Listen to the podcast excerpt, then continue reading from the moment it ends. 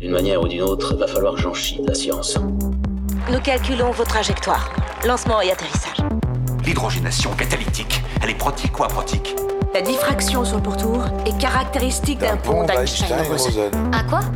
C'est un tic chez vous tous de rajouter quantique derrière tous les mots? Commençons en douceur, voyons si une capacité de pousser de 10% permet le décollage. Et 3, 2, 1.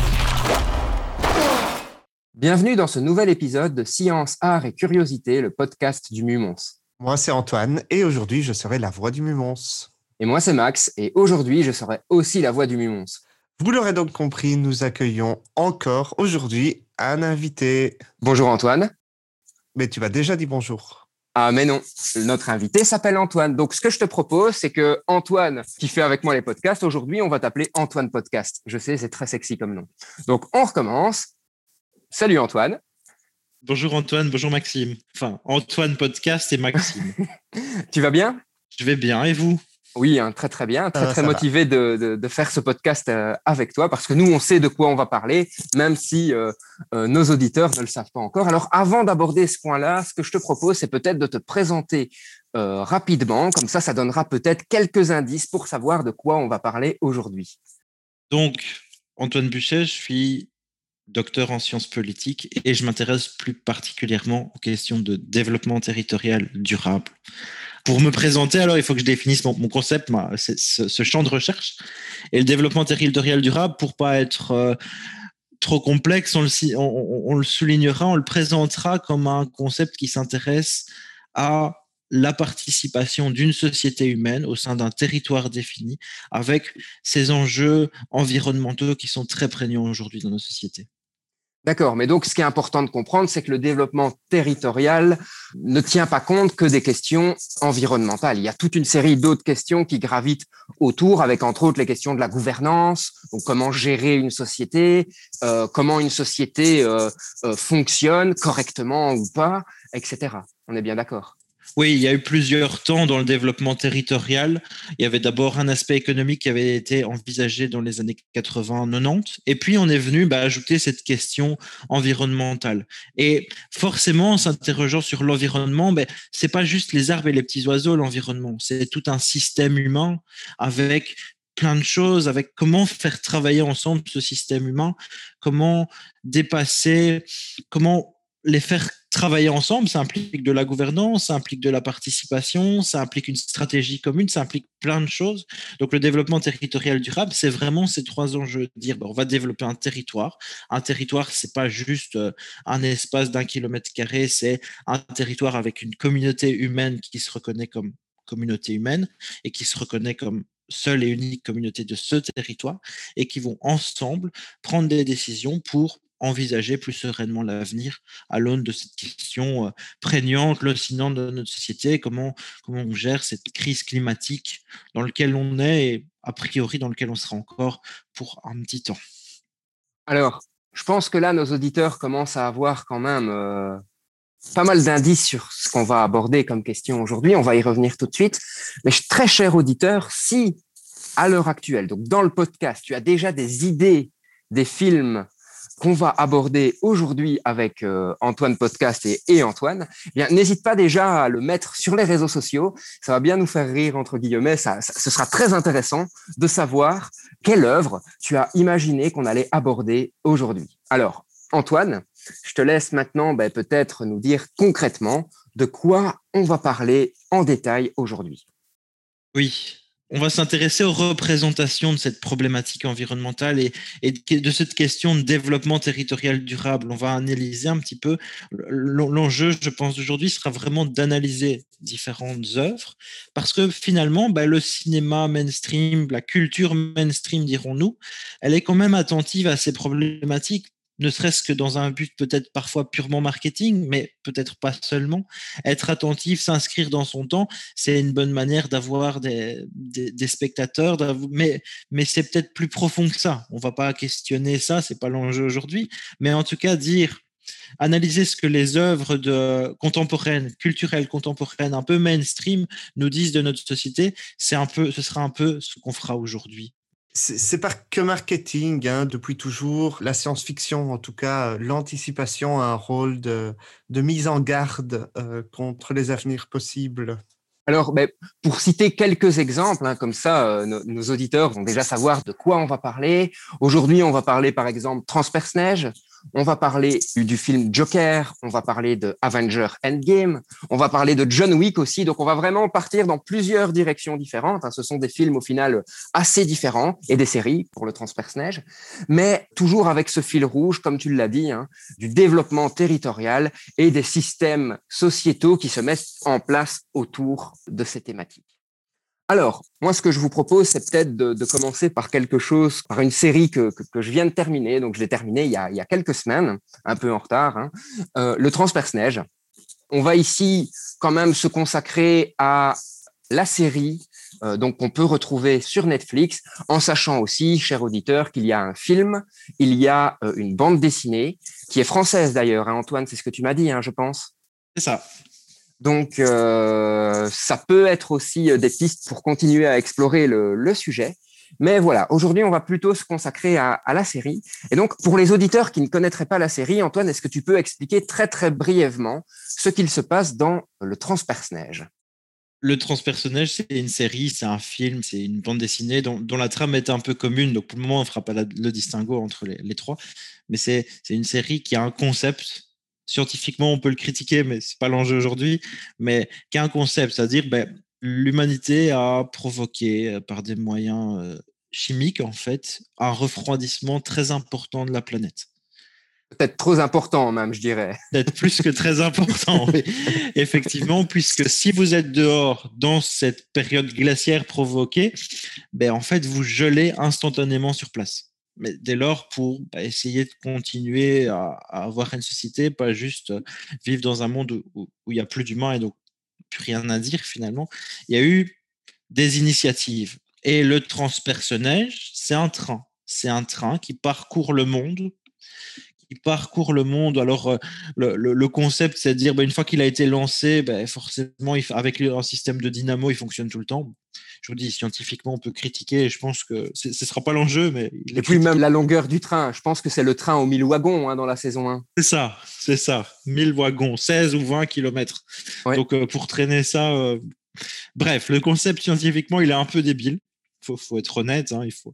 Mais ce qui est derrière est intéressant parce que forcément, il y a cette idée d'un train donc qui circule et bah, on va s'intéresser à l'organisation de ce train on va s'intéresser à comment les survivants se sont structurés pour survivre, pour survivre. Alors forcément, c'est une utopie euh, un peu capitaliste. C'est un capitaliste qui a mis ça en place. On le suivra. Il s'appelle Will Ford. Et donc Will Ford a créé son train, son train en mille wagons. Et pour financer la construction de son train, c'était déjà un très riche industriel au moment de cette crise glaciaire. Il a fait payer les places à toute une série de riches capitalistes. En somme, c'est que ça. Il y a un élitisme financier derrière. C'est si tu es riche, tu peux venir dans mon train parce qu'en plus, tu le finances en partie. C'est ça. Et forcément, pour avoir ça, ces citoyens, on va dire, ces, ces riches citoyens ont bah, tout besoin de, et je pense que le terme n'est pas si inutile que ça, de serviteurs, puisqu'on revient à une forme de, de servage. Il n'y a pas vraiment de, de, système monétaire au sein du train, mais on en parlera juste après.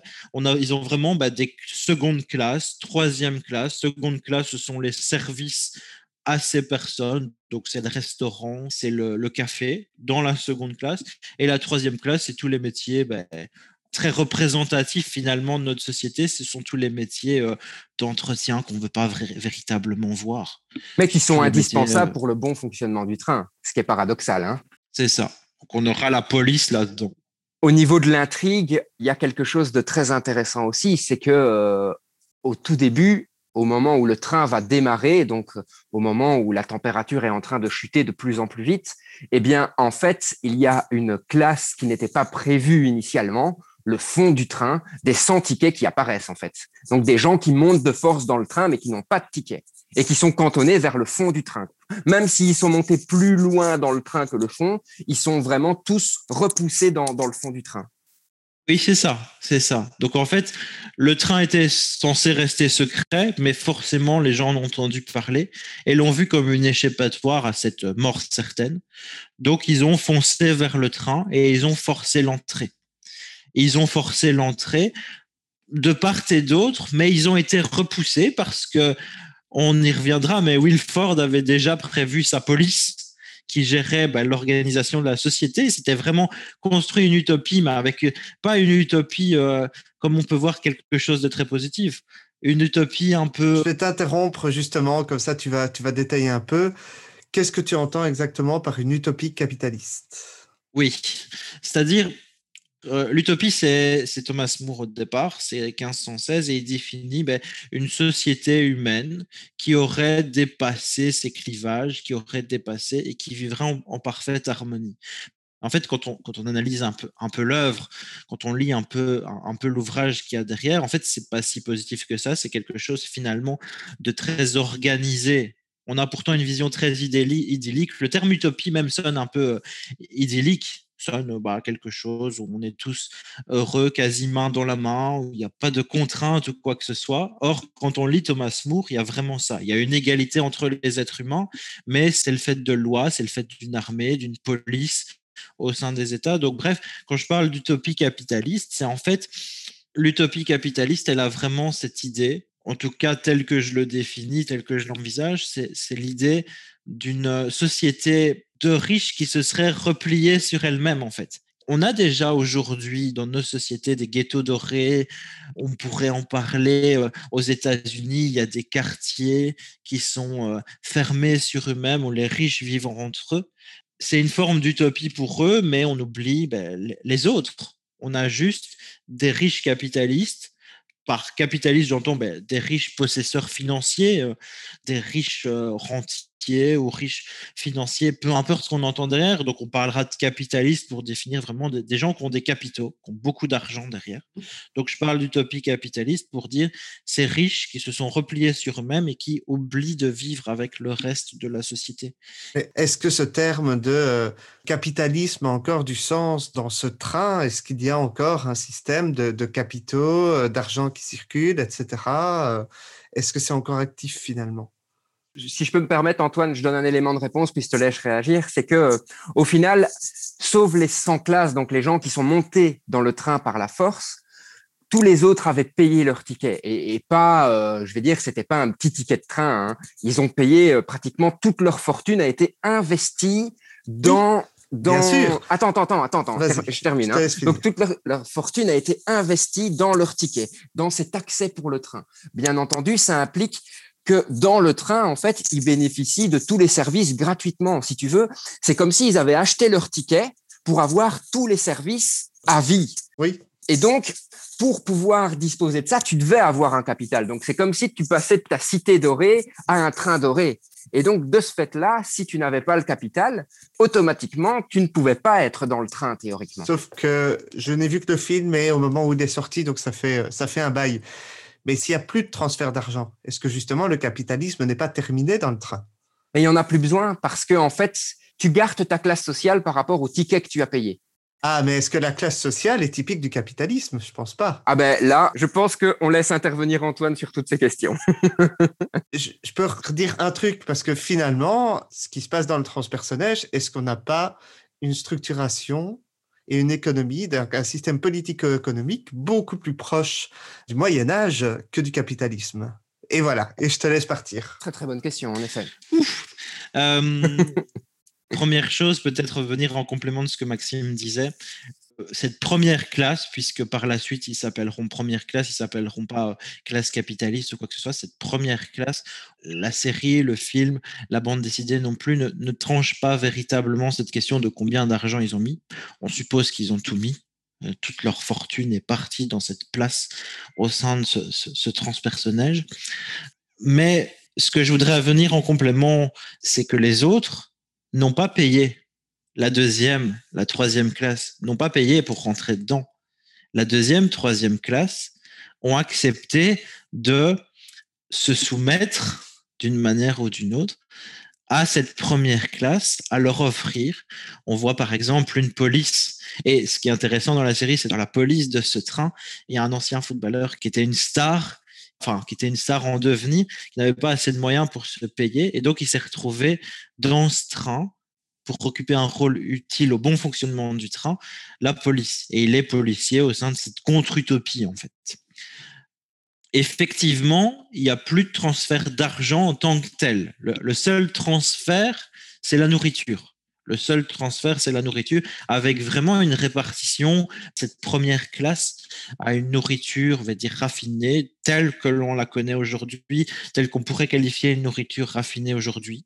Donc, il y a toute une série de systèmes de, survie, il y a des aquariums dans ce train, il y, a, toute une série de choses qui permettent. Il y a, il y a des fermes aussi, hein, ouais. C'est ça. Il y a une ferme aussi dans le train. Il y a tout ça pour permettre d'avoir ben, de la viande de bœuf, de manger euh, du caviar, de manger du poisson que ces riches mangent. Et les autres classes, ben, on voit, et il y a vraiment le, seul paiement qui reste, c'est la nourriture. Le seul forme de paiement qui reste, c'est la nourriture, avec une nourriture qui, de classe en classe, se dégrade jusque pour les 100 classes. On y reviendra après, mais une espèce de gelée noire informe. pas spoiler sur. Euh, sur On le voit très très vite. Hein. La gelée, euh, c'est un des, premiers éléments euh, qu'on voit dans le premier épisode de la ah saison ah c'est qu'on voit que les 100 classes reçoivent à manger parce qu'ils ne peuvent pas se déplacer dans le train. Et donc, justement, on leur donne un espèce de grand plateau, de grand chariot avec tous ces lingots de gelée qui doivent se partager. Donc, c'est même pas un lingot par personne. Ils doivent vraiment essayer de gérer entre eux la répartition de la nourriture. Wilford assez habilement a vu ces pauvres forcer l'entrée, les a repoussés dans le fond du train où ils occupent euh, des logements de fortune, pour qualifier ça de bidonville au sein du train, mais assez habilement, il s'est quand même renseigné sur qui était monté dans le train. Et donc, il se sert de cette population-là pour parfois, une fois de temps en temps, aller chercher une main-d'œuvre qui n'avait pas été pensée au départ. Dans la série, ils vont chercher un policier parce qu'il y a eu le premier meurtre au sein du transpersonnage. Il se sert donc de cette classe il les qualifie de 100 classes puisqu'il y a vraiment un système hiérarchique, première, deuxième, troisième classe et les 100 classes. Et il se sert de ces 100 classes pour un peu faire peur aussi aux autres classes. Au pire, on, vous deviendrez des 100 classes. Si vous ne travaillez pas, vous deviendrez des 100 classes. Et pour en revenir à cette question, c'est une théorie qui est issue du communisme, c'est que la lutte des classes, elle a été permanente. C'est juste les termes qui se sont transformés. Au Moyen Âge, on avait le clergé, en tout cas en, Europe occidentale, on avait le clergé, on avait la féodalité et on avait les paysans. C'est la représentation classique du Moyen Âge, c'est ces trois formes de pouvoir. On avait donc le, clergé, les chevaliers et les paysans. Et finalement, bah, le clergé, c'était les, possesseurs d'une richesse par la suite, on a vraiment ces trois classes qui se sont transformées, mais qui sont restées. Les chevaliers, c'est le plus simple, sont devenus les bourgeois, ceux qui avaient le pouvoir, l'influence. C'était déjà, les chevaliers étaient les possesseurs du pouvoir, ben, les bourgeois sont devenus les possesseurs du pouvoir. On avait ben, les paysans, c'est devenu si on reprend le vocabulaire marxiste, les prolétaires, les travailleurs. Et on dit toujours, le clergé, c'est devenu quoi? Mais c'est une classe à part au sein de l'économie capitaliste, c'est les rentiers ceux qui vivent sur leur rente. Donc c'est une classe assez mineure. Donc on résume souvent le, communisme à une lutte de deux classes l'une contre l'autre, mais techniquement il y en a une troisième. Bref, on ferme la parenthèse parce qu'elle n'est même pas véritablement envisagée par l'œuvre. Mais on a toute cette, euh, cette réflexion-là. Donc oui, la société a renoncé à son argent, qui est un peu la définition de nos sociétés modernes, c'est un peu l'argent. En tout cas, la manière dont tous les échanges se font, c'est à partir de l'argent. La manière dont on pourrait résumer nos sociétés, c'est un peu l'argent. Ça, c'est un peu euh, une vision un peu, un peu négative. Il y a plus que ça derrière, mais pour les communistes, c'est un peu la manière dont on peut résumer la société. Et on a renoncé à cet argent, mais on a gardé le pouvoir et on est donc revenu à une forme plus ancienne de lutte des classes. Ce qui est assez intéressant dans la représentation, hein, c'est ce que en off euh, on en discutait, c'est qu'en fait le, choix du train est assez intéressant parce que d'habitude les systèmes de pouvoir on les représente par une pyramide, hein, et ici on le représente de façon complètement verticale avec la tête du train. Donc théoriquement Wilford se trouve dans la locomotive On parle d'ailleurs de la Sainte Loco hein, à plusieurs reprises dans, dans la série. Euh, je pense que c'est le cas aussi dans le film, je ne suis plus sûr. Mais on parle de cette Sainte Loco comme si euh, bah, euh, c'était un dieu sur Terre. Et qui pilote la Sainte Loco? Ben, C'est bien entendu Will Ford. Et les premiers wagons à proximité de la, de la loco sont les wagons de première classe. Plus on s'éloigne de la loco, plus on chute dans les classes, comme si, ben voilà, euh, seuls ceux qui ont payé sont dignes d'être à proximité de la locomotive de, de Wilford. Et plus on s'éloigne, ben, certes, on travaille pour la locomotive, mais on ne sait pas assez bien pour être constamment aussi près de cette sainte loco, quoi la, sainte locose qui renvoie Wilford à, aux, constructions de l'État. Ça, c'est Weber qui parlait, le sociologue allemand Weber parlait de cette construction de l'État en disant que l'État est le détenteur de la violence légitime, mais l'État a aussi besoin, en fait, et là c'est un autre, on peut parler de Hobbes et du Léviathan, bref, on peut parler des, constructions de l'État, euh, on va dire les plus classiques, les moins démocratiques, en disant toujours, ben, l'État c'est la violence, l'État c'est le pouvoir symbolique, on a besoin pour gérer cette société d'un Léviathan, Léviathan, c'est une espèce de monstre un peu mythique. Hobbes en parle en, définissant l'État comme un Léviathan, un monstre un peu mythique. Et, là, d'une certaine manière, c'est ça. On transforme le dirigeant de la loco en dirigeant de la sainte loco. On, donne du pouvoir, on, dépasse une construction, ce n'est qu'un homme parmi d'autres hommes, et donc ces décisions peuvent être critiquées à quelque chose où on mythifie le pouvoir. Et d'ailleurs, par rapport à ça, Wilford se donne un certain pouvoir aussi par rapport à la nature, puisque une des punitions dans le transpersonnage, la peine de mort, d'ailleurs, est, la peine de mort par le froid. Donc, les gens ont un masque sur leur bouche et euh, on connecte directement ce masque à l'extérieur et ils inspirent l'air froid et donc ils gèlent de l'intérieur. Mais après, il peut y avoir toute une série de punitions où si, par exemple, on a volé, eh bien, euh, le bras doit rester à l'extérieur du train pendant euh, plusieurs minutes, ressortir et être cassé. Mais il y a un symbolisme derrière, c'est que Wilford, en quelque sorte, contrôle même le pouvoir de la nature puisqu'il l'utilise pour punir.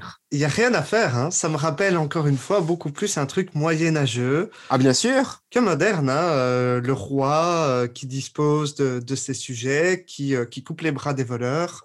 Tout à fait, clairement. Et ce qui est assez intéressant au final, je pense que c'est un point qu'on peut aussi aborder, hein, Antoine, c'est que ce transperce-neige a pu voir le jour, a pu fonctionner parce qu'il a été la solution à un problème environnemental et territorial, en fait c'est-à-dire que toute la Terre allait se retrouver dans une période qu'on va qualifier euh, d'hyperglaciaire, et euh, de ce fait, il fallait une solution pour survivre. Alors bien entendu, on aurait pu choisir un bunker, mais un bunker avait une représentation, je vais dire, assez traditionnelle de ce qu'on imagine, tandis que là, un train, ben, euh, on est sur un autre type de représentation qui justement montre cette verticalité, mais c'est à la base à cause d'une contrainte environnementale que ce train peut fonctionner, soyons bien clairs effectivement, Wilford tire profit de la nature, devient une espèce de dirigeant, même au-delà des frontières du train, des frontières physiques du train, il devient un dirigeant se servant de la nature pour ses fins. Le fait de couper les mains, c'est quelque chose aussi d'assez moyenâgeux. Enfin, on les, on les fait geler et puis on les casse.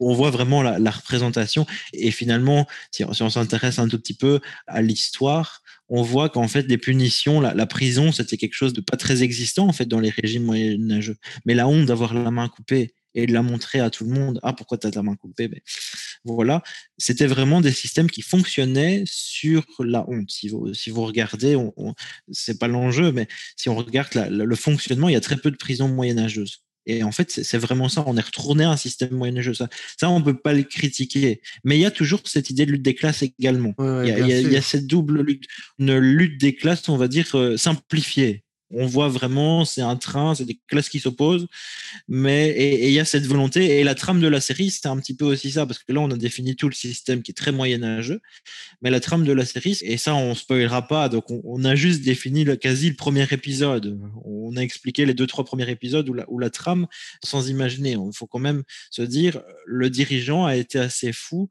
pour prévoir dans son train des trappes pour savoir sortir le bras.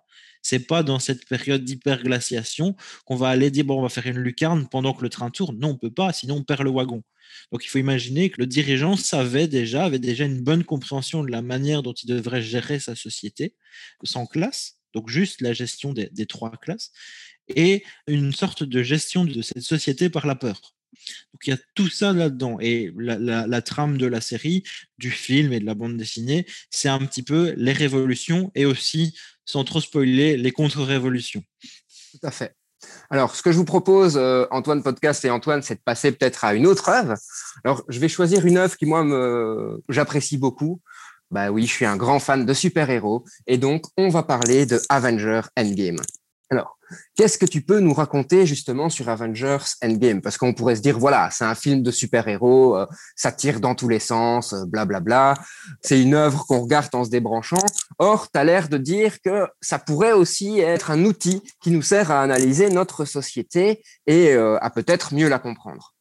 Effectivement, parce que quand est-ce qu'un méchant est vraiment crédible dans une série? On pourrait disserter là-dessus. Quand est-ce qu'un méchant est vraiment crédible dans un film, dans une série? Peu importe. Quand est-ce qu'un méchant est crédible? Quand il agit pour de bonnes raisons. C'est ça, quand on comprend ses motivations. Oui. Bah, pour reprendre un autre exemple, euh, le manga Death Note, où euh, il y a ce, ce fameux euh, Raito qui y a un livre dans lequel il peut. Et Max part en live. Attends, attends, attends. Dans un livre dans lequel il peut tuer des gens très très rapidement et on se pose parfois réellement la question est-ce que c'est juste Est-ce que c'est pas juste Est-ce que c'est pas un héros Est-ce que c'est un anti-héros? Parfois, on est complètement perdu. Et en effet, avec Thanos, moi, c'est un méchant que j'apprécie beaucoup. En tout cas, sa représentation dans le film. Thanos, parfois, on, on comprend ce qu'il veut faire. On, on, ne le justifie pas nécessairement. On n'est peut-être pas d'accord, mais on se dit, est-ce qu'il y a un fond de vérité dans ce qu'il raconte? Donc, Antoine, on compte sur toi pour nous expliquer le problème initial. Voilà. Donc là, on va spoiler un peu. Enfin, on va pas raconter l'histoire vraiment d'Endgame, mais quel est le problème face auquel se trouve Thanos? Quelle est sa solution? Est-ce qu'on a le même problème dans la réalité chez nous? Euh, Et est-ce que ça s'appuie sur des théories qui ont été développées, je vais dire, par des économistes ou des, euh, des analystes politiques? Tout à fait.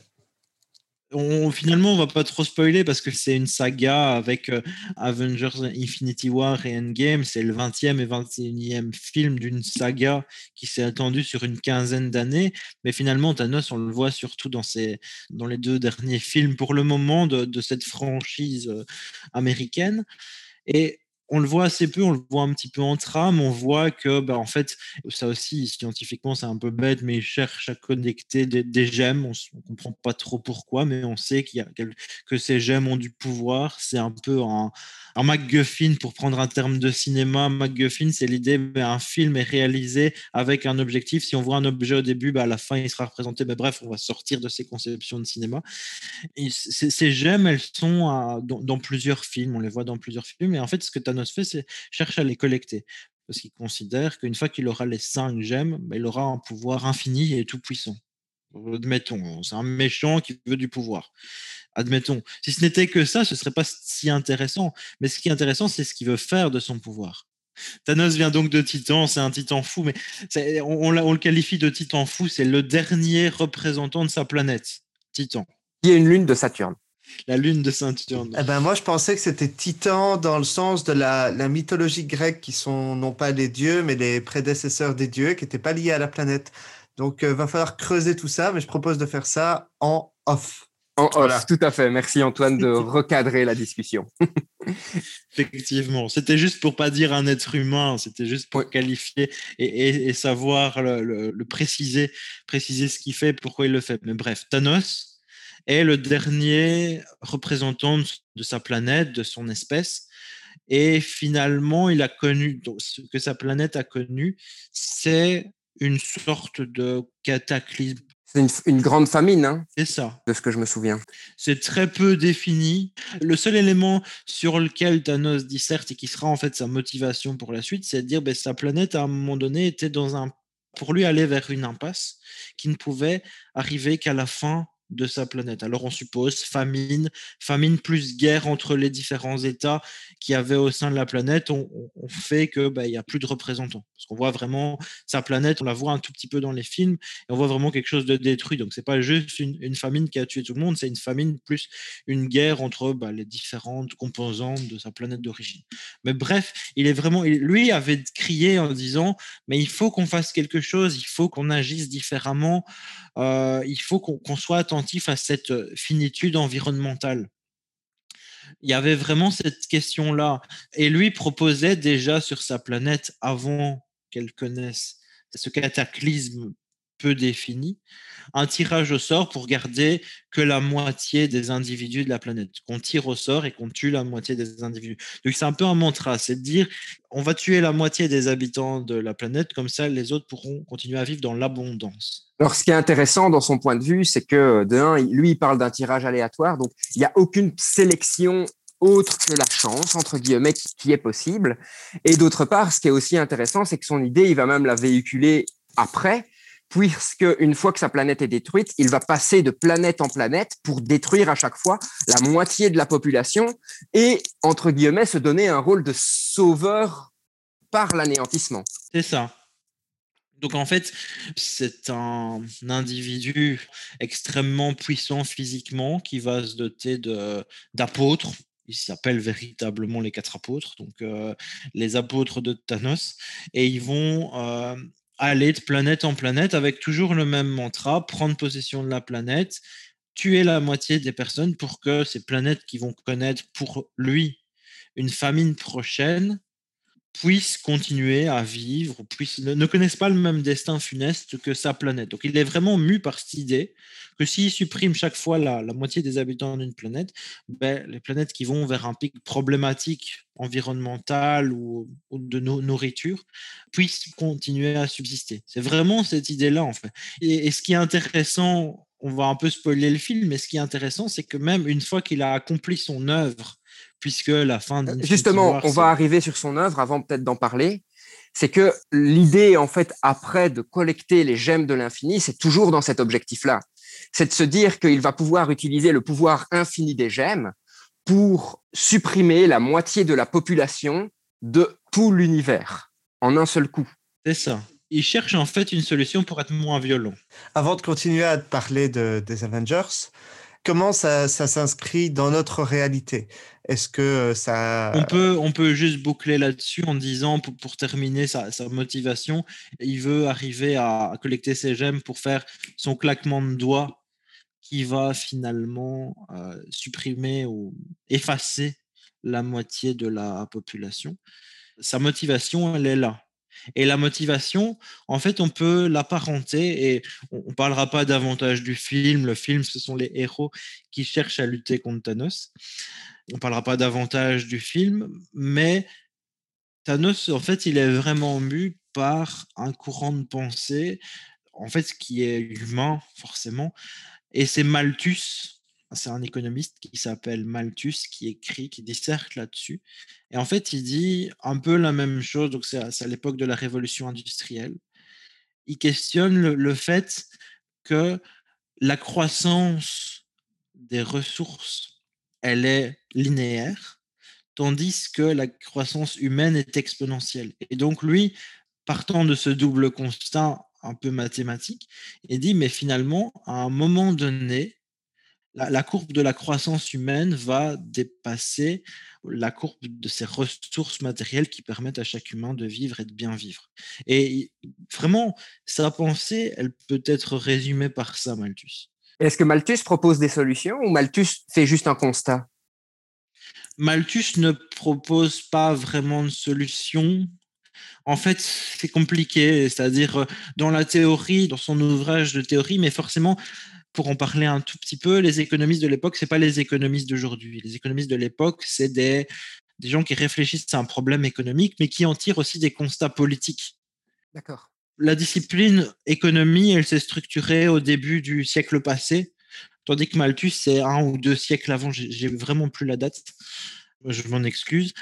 Mais ils, ont vraiment, c'est vraiment des penseurs politiques, en fait, qui réagissent à une situation et ils réagissent à une situation en en, tirant, en, en faisant une réflexion économique et politique. Et donc, je n'ai pas l'absolue certitude que c'est écrit, j'ai pas lu tout ce qu'il avait écrit, mais Malthus en tire, on en tire des constats que on tirera de ses propos l'idée qu'il faut stériliser les pauvres. Comme ça, on n'a plus le problème de la croissance exponentielle. Un peu... Alors, juste petite indication, Malthus, c'est 1766-1834. Et j'imagine que bon, cette problématique est assez réelle quand même. Il y a des choses dont on, on peut discuter, par exemple la croissance linéaire des ressources, qui est pas tout à fait juste, mais voilà. Euh, quelles sont les, euh, les grandes solutions qui ont été apportées, donc pas forcément par Malthus, éventuellement par ses successeurs, à ce problème? En fait, on va un peu mettre de côté les constats de Malthus. OK, il y a cette réflexion, mais elle va pas être considérée au moment où il la sort comme véritablement quelque chose de. Euh, il va pas avoir des, des vrais successeurs je vais dire, euh, des, gens qui vont s'inscrire dans son courant, continuer à écrire. Il est intéressant parce qu'il donne une connotation à l'économie. Dans l'économie, on, qualifie parfois l'économie de science lugubre mmh parce que c'est une science de constat, c'est une science qui, qui apporte finalement peu de solutions politiques. Dans, les conceptions de l'économie, il y a toujours un peu cette idée de, de science un peu lugubre. Oui, oui. Mais pour répondre à ta question, Antoine Podcast, l'idée, c'est qu'on va botter en touche en disant mais il n'a pas raison dans sa construction scientifique. Parce qu'à l'époque, ben, à peu près au même moment, il y a des gens comme Marx qui disent ben, les ressources sont illimitées. Et, c'est un peu le problème des systèmes communistes. C'est Pardon? C'est ça, exactement. Mais on rappelle le contexte. Quand on écrit ça, ben, qu'est-ce qu'on fait? On écrase les colonies on va chercher. Il n'y a qu'un économiste pour penser qu'on peut avoir des ressources illimitées sur une planète finie. Ça, c'est typique. C'est l'époque. C'est l'époque. Moi, en tant qu'économiste, je ne le pense pas, mais l'époque pense ça. Et l'époque, quand, il y a un souci de ressources, on allait la chercher dans les colonies. On allait vraiment la chercher là. Donc, on n'avait pas encore ce système économique et cette compréhension de... Quand je voulais dire les successeurs, ça voulait pas forcément dire des successeurs proches. Actuellement, est-ce que euh, ce problème énoncé par Malthus est toujours vu comme une actualité ou est-ce que ça a été dépassé? Je pense, et je peux faire un lien avec la biologie si nécessaire, qu'il est toujours d'actualité. Et si oui, est-ce qu'il y a des gens qui réfléchissent à des solutions et quelles sont-elles? À l'époque où il écrit, on botte en touche avec les communistes qui disent ressources illimitées et avec les capitalistes, parce que c'est un peu le, courant ou l'économie classique, on va dire, comme on la qualifierait aujourd'hui, qui va dire ben, le progrès technique permettra de dépasser cet écueil. D'accord. À l'époque, la double réponse, c'est celle-là. Et on met Malthus de côté en disant ben, c'est juste qu'un prophète de malheur et, et voilà. Sauf que ben, finalement, on se rend compte aujourd'hui, on ne l'a pas compris à l'époque, mais on se rend compte aujourd'hui que oui, on vit sur une planète aux ressources finies et donc, finalement, Malthus, il a été repêché de un peu ses catacombes. Il a été repêché et ce sont les mouvements un peu écologistes qui s'en sont saisis. Alors, ne euh, me faites pas dire ce que je, n'ai pas dit. Je dis pas que les écologistes disent secrètement il faut stériliser les pauvres. Enfin, je pense pas. Après, euh, chacun est libre de penser ce qu'il veut, mais c'est quand même un peu chaud, quoi. Mais euh, les écologistes, en tout cas, se positionnent en disant, ben, il faut amener une réflexion et donc, il faut une croissance humaine plus sereine. Après, le problème, entre guillemets, c'est qu'en Europe occidentale, on n'a pas ce problème de croissance de la population aussi forte. Donc, on a potentiellement assez de ressources avec ce déclin de la population. On parle d'une croissance de 4% de la population à Mons à l'horizon 2035 par rapport à aujourd'hui. Donc 4%, mmh c'est pas énorme, ça paraît gérable, surtout avec, avec le progrès technique. Après, une croissance exponentielle, quelle que soit sa vitesse, à un moment, ça pose problème. Quel que soit ton taux d'accroissement. Effectivement. Mais donc, euh, pour te répondre, oui, bien sûr. Et, les mouvements écologistes s'en saisissent. Maintenant, le problème, entre gros guillemets, c'est toujours la liberté humaine. C'est-à-dire, on ne peut pas mettre en place des quotas de naissance, on ne peut pas mettre en place des choses pour limiter la croissance humaine de la population. Donc, pour le moment, la seule réponse à ça, c'est d'aller chercher, et même les mouvements écologistes, on verra que les mouvements écologistes sont très en faveur du progrès technique. Oui. Mais donc, au final, c'est la solution que le capitalisme apportait. Oui, mais qui n'est pas totalement fausse, même si elle a ses limites. En fait, tu connais peut-être aussi, Antoine, ces courbes euh, qui donnent un petit peu l'évolution de la population humaine au cours du temps, vraiment euh, sur les, euh, les 10 000 dernières années. je vais essayer de montrer des trucs, mais en podcast, ça fonctionne pas, donc je vais essayer de décrire. Quand on voit l'évolution d'une population par rapport à, à ce que son milieu peut supporter, bah, ça monte de façon exponentielle. Puis quand on a un dépassement de euh, ce que le milieu peut supporter, bah, forcément, ça se casse la gueule, ça rechute de façon souvent un peu violente et ça finit par osciller autour de ce maximum. Ce qu'on appellera en ingénieur une autorégulation c'est de l'autorégulation, mais avec euh, bah, des périodes euh, où ça se passe bien et puis des périodes de famine et qui s'alternent. Et bon, bah, l'humain a peut-être la possibilité de s'autoréguler que d'autres animaux n'ont pas. Donc ça, on peut espérer. Mais bref, donc si on regarde ça en fonction du temps sur les 10 000 dernières années, ce qu'on voit, c'est que ça monte, ça sature un peu. Et puis on a le développement de l'agriculture. Et là, pouc, c'est le fameux progrès technologique, hein, ça débloque un nouveau palier. Et là, ça remonte à nouveau. Et puis on va avoir d'autres développements, entre autres le développement des engrais. Donc au moment où euh, Fritz Haber développe, euh, c'est tout un sujet, on pourrait quasi faire un podcast sur Fritz Haber, mais ça sort un peu des, œuvres culturelles. Donc soit c'est quelqu'un qui a mis au point une méthode de synthèse des engrais azotés à partir de l'azote contenu dans l'air. Et en fait, à l'époque, ben, on prévoyait dans les prochaines années une famine. Et grâce à ce système, ben, il a permis de sauver en fait des milliards de personnes. Et on voit à nouveau ce seuil qui est rehaussé au moment de l'arrivée des, engrais azotés. Et on peut avoir un parallèle aussi avec tout ce qui est énergie. D'abord, on avait l'énergie, bah, pas spécialement d'énergie, puis l'énergie du bois avec l'arrivée du feu, euh, le charbon, puis le pétrole, puis le nucléaire. Et là, bah, on serre un peu les fesses pour la suite. Ouais, tout à fait. Ok, mais donc c'est pas complètement faux de compter sur le progrès technologique. En tout cas, c'est ce que montre l'histoire. Après, on pourrait aussi se dire que l'ultime projet technologique nous permettrait de coloniser une autre planète, par exemple. Bah, en fait, toute la question à se poser, c'est il y a deux questions. Est-ce qu'on peut aller plus loin? Est-ce qu'on va réussir à développer, pour rester sur l'énergie, la fusion nucléaire? Est-ce qu'on va être capable de créer une sphère de Dyson pour euh, se lancer dans une civilisation spatiale. J'ai plus les, fameux niveaux de civilisation, etc. Une sphère de Dyson, pour une fois, c'est moi qui vais interrompre Antoine pour expliquer de quoi il s'agit.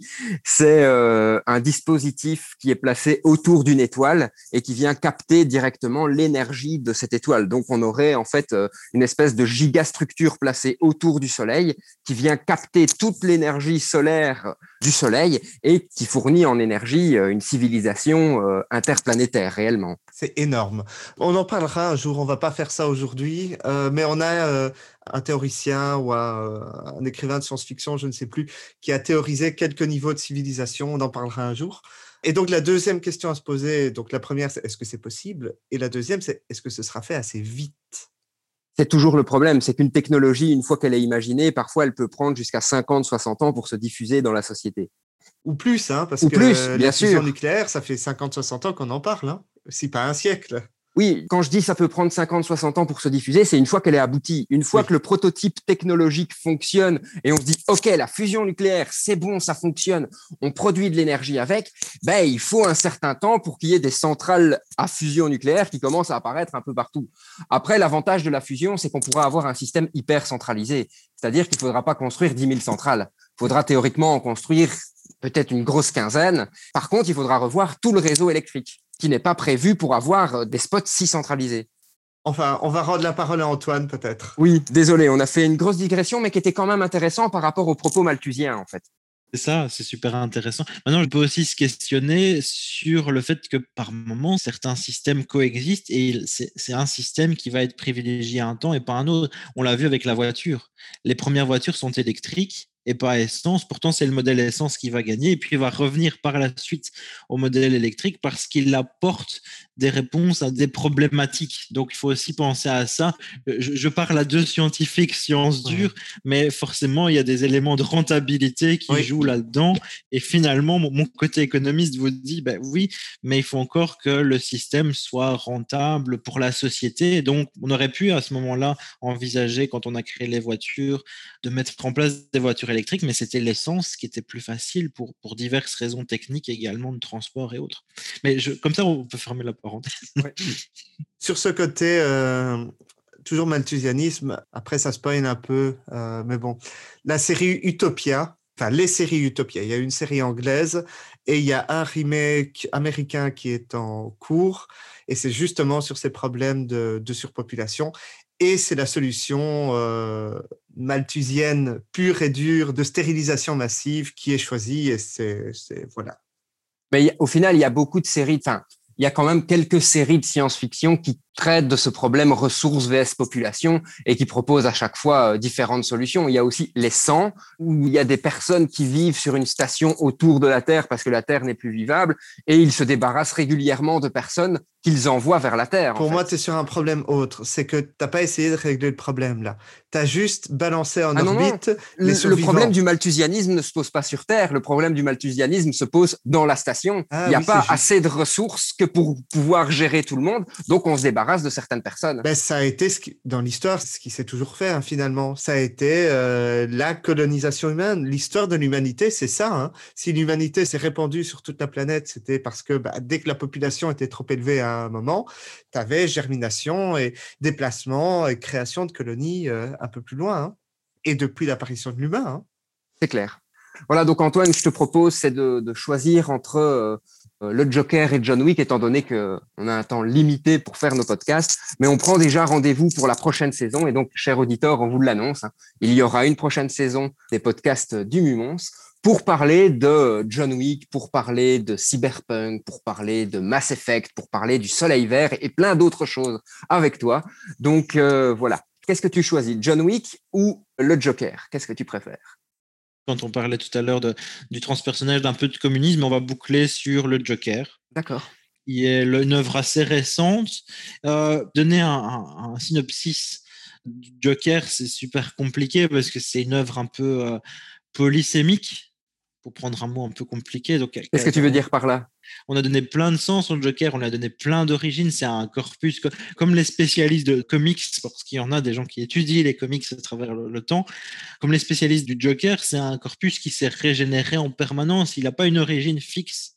Tout à fait. Et donc, ce que fait ce réalisateur auquel on ne s'attendait pas du tout, le réalisateur Todd Phillips, qui est plutôt connu pour ses Very Bad Trip 1, 2, 3, se saisissent du Joker et en face ce qu'il en a fait. On a vraiment le Joker, c'est un corpus qui se régénère en permanence, il n'y a pas d'origine fixe là-dedans. Et quand Todd Phillips s'en saisit, il y a vraiment, il transforme un peu le film pour en faire pas un film de... De super vilain, entre guillemets. C'est ça. J'allais dire un film de super-vilain classique à la manière de ce que la Warner fait avec ses autres super-héros, on ne sait pas vraiment dans quel sens ils vont, mais dont on sent bien que l'objet c'est de faire de l'argent avant toute autre considération. Là, il saisit du Joker, il en fait quelque chose d'un peu piégé. Piégé parce que et interpellant. Il y a beaucoup de gens qui ont vu ce film et qui ont été euh, choqués, interpellés. Euh, le film euh, je vais dire, euh, chipote un peu au tréfonds de notre âme, entre guillemets. Hein. Tout à fait. En fait, ce qui est super intéressant aussi dans, dans le film, de la réception politique du film, c'est qu'aux États-Unis, il a d'abord été reçu très positivement avant sa sortie par les hommes blancs, en fait qui voyaient dans le Joker une sorte de héros de leurs conditions d'hommes blancs euh, défavorisés. D'accord. Bref, c'est plutôt une forme de racisme, mais ça aussi, je pourrais en disserter là-dessus, mais ça ferait un podcast de trois heures, ce serait peut-être un peu long. mais effectivement, il y, a des éléments à aller lire là-dessus, mais effectivement, quand on regarde le film et on voit un film, en fait, on dépeint un homme blanc, certes, un peu rejeté, un peu mis de côté parce qu'il a une condition mentale, il a un problème mental. En fait, il a un rire un petit peu qui se déclenche un peu à, toutes les sauces. Je n'ai pas retenu la maladie qu'il y a derrière. Bah, ça fait un peu écho à la narcolepsie où on s'endort un peu n'importe comment. là, il rit sans contrôler le rire n'importe comment, n'importe quand, n'importe comment. Euh, donc, on voit vraiment un homme euh, assez précarisé. Il a la quarantaine, on dirons-nous. Là, j'ai pas vraiment précisé. Il vit encore avec sa mère, donc vraiment pas représentatif de bah, la success story américaine.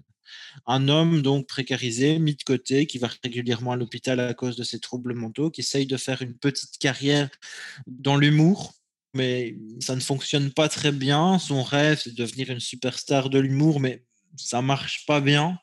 Et ce qui est vraiment super déstabilisant, je pense, dans l'œuvre, c'est qu'on on voit vraiment, on a envie d'être en compassion avec lui. Le, film nous permet de vraiment être en compassion avec lui et qu'au fond, c'est même pas un si mauvais bougre que ça dans le film. À la, fin, il va, euh, sans trop spoiler, il va tuer quelqu'un. Je dirais pas qui pour pas, peut-être pas, quoique ce sera, on y reviendra peut-être, on verra. Il tue quelqu'un, mais c'est pas ce Joker fou manipulateur qui s'amuse à mettre des bombes dans tout Gotham City. Vraiment, c'est juste un homme précaire, fragile, qui cherche à s'en sortir avec ses faibles moyens. On, le suit vraiment dans ce optique-là. Mais le film aussi montre une espèce de descente aux enfers d'un personnage.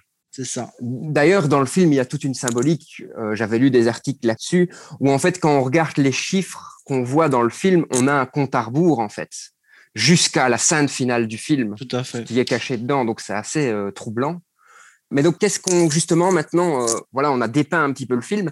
Qu'est-ce qu'on peut en retirer en termes de euh, système politique ou de système économique? Qu'est-ce qui peut être intéressant dans le Joker? En fait, il pose une super grosse question et c'est pas pour rien qu'il est. Il se passe aussi dans les années 80, c'est-à-dire un moment de notre histoire récente où on a choisi le tout à l'argent. C'est vraiment, c'est vraiment une décennie où il y a ce retour de l'argent on a tout un vocabulaire de l'entrepreneuriat qui ressort. On va concevoir la politique autrement et laisser une plus ample place à l'argent. C'est vraiment cette optique-là et le parallèle existe. Hein. c'est pour prendre des exemples internationaux beaucoup plus connus. Bah, c'est l'époque Ronald Reagan, Margaret Thatcher. Margaret Thatcher, elle dit une phrase qui veut quand même dire beaucoup de choses. C'est que bah, les sociétés, ça n'existe pas. Euh, qu'est-ce qu'elle entend par là? Si la, société, ça n'existe pas. Un corps social, société n'existe pas. C'est à la famille et aux amis d'aider les plus précaires, mais ce n'est pas à la société, État, de s'intéresser à ces plus précaires. Et ça, c'est vraiment ce qui se passe dans les années 80. Des Ronald Reagan vont dans la même optique. C'est vraiment, c'est vraiment une construction où, en fait, on a eu, politiquement, on a eu, au sortir de la guerre, les 30 glorieuses, comme on les qualifie économiquement et politiquement. Et des années, on va mettre en place un État-providence, un État qui est de plus en plus euh, social actif, comme on, comme on le dirait aujourd'hui, qui s'intéresse aux pauvres, qui met beaucoup d'allocations. Bref, qui s'intéresse à cette condition-là. Et dans les années 70 et 80, qu'est-ce qui se passe? En 70, ben, il y a le choc pétrolier le fameux choc pétrolier dont vous avez tous entendu parler, qui est en fait une grosse crise économique et qui transforme notre rapport à, l'argent dans la société. À partir de ce moment-là, à partir des années 70 et 80, on va commencer à se poser des questions en disant oui, mais on ne peut pas tout financer, on ne peut pas aider tous les pauvres, Bref, toute une série de questionnements de ce type-là. Et pourquoi le Joker, pourquoi Todd Phillips réalise un film qui sort en 2019 et le replace dans le contexte des années 80 parce que c'est très symbolique de l'époque. C'est une époque où finalement on se désintéresse globalement. Moi, ce qui m'intéresse dans le Joker, c'est peut-être moins le suivi du personnage que tout ce qui a sous-jacent autour. On le positionne vraiment dans une époque où on se désintéresse des plus précaires. On se désintéresse et qui est très, qui, est notre époque malheureusement. En tout cas, on espère qu'après la crise euh, sanitaire que l'on connaît, on voit un nouveau monde poindre son nez. Et effectivement, il y a des questionnements depuis quelques années. Il y a même eu, euh, je vous le cite en français, pour pas vous faire injure de mon accent anglais qui n'est pas bon aujourd'hui, mais les millionnaires contre les fourches. Millionnaires against pitchforks. Et ils disent vraiment taxez-nous plus parce que sinon les pauvres vont s'en prendre à nous. Ça fait aussi écho à, quelque chose qui s'était passé, une crise économique qu'on connaît assez peu, mais, les Anglais, c'est très imprégné de la culture anglo-saxonne. C'est quand les Anglais vont battre les Pays-Bas, qui étaient toute puissance économique, mais les habitants des Pays-Bas vont saisir de fourches et aller manger leur premier ministre. Ça, c'est un peu la, mythologie. On ne sait pas si ça s'est vraiment passé, mais ce que je veux dire par là, c'est qu'il y a vraiment cette crainte enracinée et qui avait été oubliée bah, des plus précaires qui se retournent contre bah, ces 1% de plus riches. Et là, c'est vraiment ça, en fait. Le, film questionne ça, sans prendre véritablement parti pris. On voit que le, Joker, dans le film, c'est un homme malade, un homme abandonné. La société se détourne, désintéresse de lui. Il cherche à faire sa petite carrière dans l'humour. Euh, il va être repéré à un moment donné par euh, une célébrité jouée par Robert De Niro. Il va projeter dans sa vidéo dans cette émission, mais pour se moquer de lui. Donc, bref, tout le monde se détourne de lui tout le monde se détourne de lui, tout le monde se désintéresse de lui. Le, programme de financement qui lui permet de payer ses soins de santé a été coupé. Au, milieu du film, à peu près climax du film, l'assistante sociale lui dit La société se moque des gens comme vous, et je pense pas qu'il s'intéresse plus aux gens comme moi, moi, assistante sociale. Et vraiment, c'est ce constat noir, sombre, désabusé c'est la militante communiste Rosa Luxembourg qui disait euh, en 1919, si je ne m'abuse, il y a deux choix d'avenir pour nos sociétés, le socialisme ou le communisme, ou la barbarie. Et en fait, ce qu'on voit là, c'est vraiment, ben, on a choisi d'une manière ou d'une autre de, se désintéresser des plus précaires. On a choisi la barbarie. Et ce qu'elle dépeint, c'est ce que, le film dépeint, c'est un peu ça, une barbarie. On se désintéresse complètement. Mais après, le film, il nous dit quand même une chose, c'est qu'il ne faudra pas venir pleurer. Il ne faudra pas venir pleurer quand ben, ces plus précaires, mais qui sont plus nombreux, se révolteront se révolteront. Et il dépeint aussi, le film, il dépeint toute une révolte sociale parce que, en fait, je pense que dans le film, il tue trois, quatre personnes. À la base, dans mes souvenirs, en fait, ce qui se passe, c'est qu'il est dans le métro, il se fait agresser par trois personnes de la Wayne Enterprise. C'est ça. Qui sont des traders, qui sont très, très riches. Et il doit les tuer pour se sauver, entre guillemets, parce que les gars sont complètement bourrés. Et c'est comme ça que commence un petit peu le, chemin initiatique, entre guillemets. C'est euh, qu'il tue ces gens et c'est le début de la descente aux enfers pour lui, quoi. Et, et en fait, les autres pauvres de, enfin, entre guillemets, les autres personnes de sa condition qui subissent les mêmes pressions que lui dans Gotham City commencent à le prendre comme un exemple, en fait. Il devient le porte-flambeau de, de, de toute une catégorie de la population qui occupe Gotham City. C'est ça. En fait, il avait toujours son maquillage de clown et donc on ne sait pas qui a tué ces trois traders, mais on sait que c'est un maquillage de clown et donc le Joker, les clowns, cette révolution populaire qui est en train de se, se fomenter au sein de Gotham, elle est faite sous le masque de clown. Tout à fait. et on voit vraiment parallèlement à ça, mais c'est vraiment à la limite, on est un peu gêné parce que le père de Batman, Wayne, euh, je reviens plus sur son prénom, mais peu importe. Le père de Batman, Wayne, on a toujours eu un peu cette vision du, bon père. Euh, voilà, il a été, le parcours initiatique de Batman, c'est euh, il voit ses parents se faire tuer. Thomas Wayne. Et bah, il devient Thomas Wayne. Il voit ses parents se faire tuer. C'est Thomas et Martha Wayne qui sont tués. Et Bruce Wayne, donc, Bruce Wayne va saisir de ce traumatisme et le transformer en un Batman et lutter contre le crime. Et en fait, Thomas Wayne, qui a toujours été dépeint, dans la plupart des comics, il est quand même dépeint comme un homme bon, droit, etc. Dans le film, ce Thomas Wayne, qui est un peu le, père idéal, se retrouve même dépeint en un homme un peu. Euh, ben, en fait, dans les comics, Thomas Wayne est dépeint comme un père idéal. Mais dans les comics, on n'a pas toujours une vision de l'homme d'affaires Thomas Wayne et de comment s'est construit le business Wayne en fait. Mais il y a une série de comics, entre autres La Cour des hiboux, qui en parle, où on voit un personnage qui est assez sombre au final. Thomas Wayne a écrasé des gens, faisait partie d'une, entre guillemets, société secrète qui visait à se faire du fric et à, avantager le même nombre de, toujours les mêmes personnes dans Gotham City. Et donc, euh, je pense que le film va chercher aussi son inspiration en partie dans ce comics de la cour des hiboux. Sans certitude, hein, là, par contre pas de certitude non plus, mais moi je le voyais, euh, Thomas Wayne, je le voyais comme en parallèle avec ben, les hommes politiques euh, contemporains. On avait des gens euh, comme Macron qui avait dit récemment, il y a des gens les premiers de cordée et les derniers de cordée, c'était un peu moins violent, un peu plus symbolique. Quoique je pense qu'il a aussi certaines sorties un peu polémiques, mais bon, peu importe. Mais on peut faire des parallèles aussi avec des Reagan ou des Thatcher qui sont plus anciens ou avec des, Donald Trump et sa vision euh, économique des gens qui réussissent et des gens qui ne sont rien. Et c'est un peu ce que Thomas Wayne dit, parce qu'on le voit, il est un peu dirigeant politique de la ville. Enfin, et les hommes d'affaires influents, un peu dirigeant politique, il n'est pas bien défini dans le film, mais on voit vraiment ses sorties et on parle. Il y a des gens qui ont réussi dans la société et il y a des gens qui ne sont rien. C'est vraiment un de ses propos dans, dans le film à propos de cette révolution populaire qui est en train de se créer. Alors, quand il prend la défense de ces bons traders, alors que ben, on, a bien vu dans le film que ben, ce sont des gens bourrés, alcoolisés qui s'amusent à taper sur un clown dans un métro. Euh, donc, il y a vraiment cette dichotomie complète et on est de plus en plus poussé, projeté vers, vers ce méchant qui a pourtant tué des gens il n'est pas quelqu'un avec qui j'ai envie d'aller prendre le café ou manger au restaurant quand ils réouvriront. Mais on voit bien que le, film nous, pousse un peu, sans, trop nous pousser non plus, mais nous interroge sur la place de ce type d'individu et critique les gens d'en haut versus les gens d'en bas.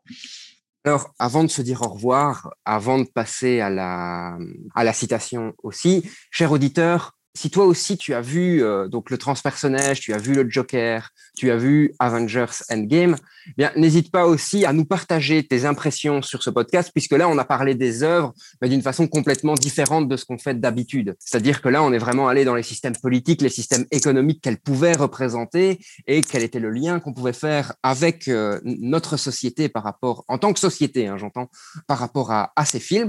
On refera l'exercice sur d'autres films, donc n'hésite pas non plus à nous conseiller des films peut-être. Peut-être que si toi, tu as vu des films qui t'ont interpellé au niveau des systèmes politiques mis en place, des systèmes économiques dont ils parlent, eh bien, n'hésite pas à nous le dire en commentaire. Comme ça, on pourra s'en inspirer pour les, prochains podcasts qu'on fera avec euh, Antoine. Donc, Antoine Podcast et moi allons déjà te dire euh, au revoir. Merci beaucoup d'avoir partagé tout ce moment avec, avec nous parce que, en tout cas, moi, j'ai trouvé ça extrêmement intéressant. Et je te laisse terminer par la citation que tu as choisie. Avec plaisir, c'était vraiment cool et j'espère pouvoir le, refaire avec vous. C'est chouette de parler, de, de faire le lien entre euh, ces œuvres qu'on peut regarder vraiment pour se, divertir sans réfléchir et, finalement euh, son travail, euh, ses recherches. Et donc la citation que j'ai choisie, c'est celle de Jean-Jacques Rousseau c'est une situation un peu qui a un parti pris politique, vous le verrez, mais je l'assume. Le premier qui, ayant clos un terrain, s'avisa de dire ceci est à moi et trouva assez de gens simples pour le croire, fut le vrai fondateur de la société civile. Que de crimes, que de guerres, de meurtres, de misère et d'horreur n'eût point été épargné au genre humain, celui qui, arrachant les pieux ou comblant le fossé, eût crié à ses semblables Gardez-vous d'écouter cet imposteur vous êtes perdu si vous oubliez que les fruits sont à tous et que la terre n'est à personne. Eh bien, merci pour cette belle citation qui, j'en suis certain, fera réfléchir nos auditeurs. À très très bientôt pour un prochain podcast. Bonne journée. Au revoir. Bonne journée. Tu viens d'écouter un épisode du podcast du Mumons. Si cet épisode t'a plu, deviens notre ambassadeur et fais-le découvrir autour de toi. Si tu as des idées de sujets ou que tu souhaites enregistrer un épisode avec nous, surtout n'hésite pas à nous contacter. Rendez-vous sur mumons.be ou sur la page Facebook du Mumons.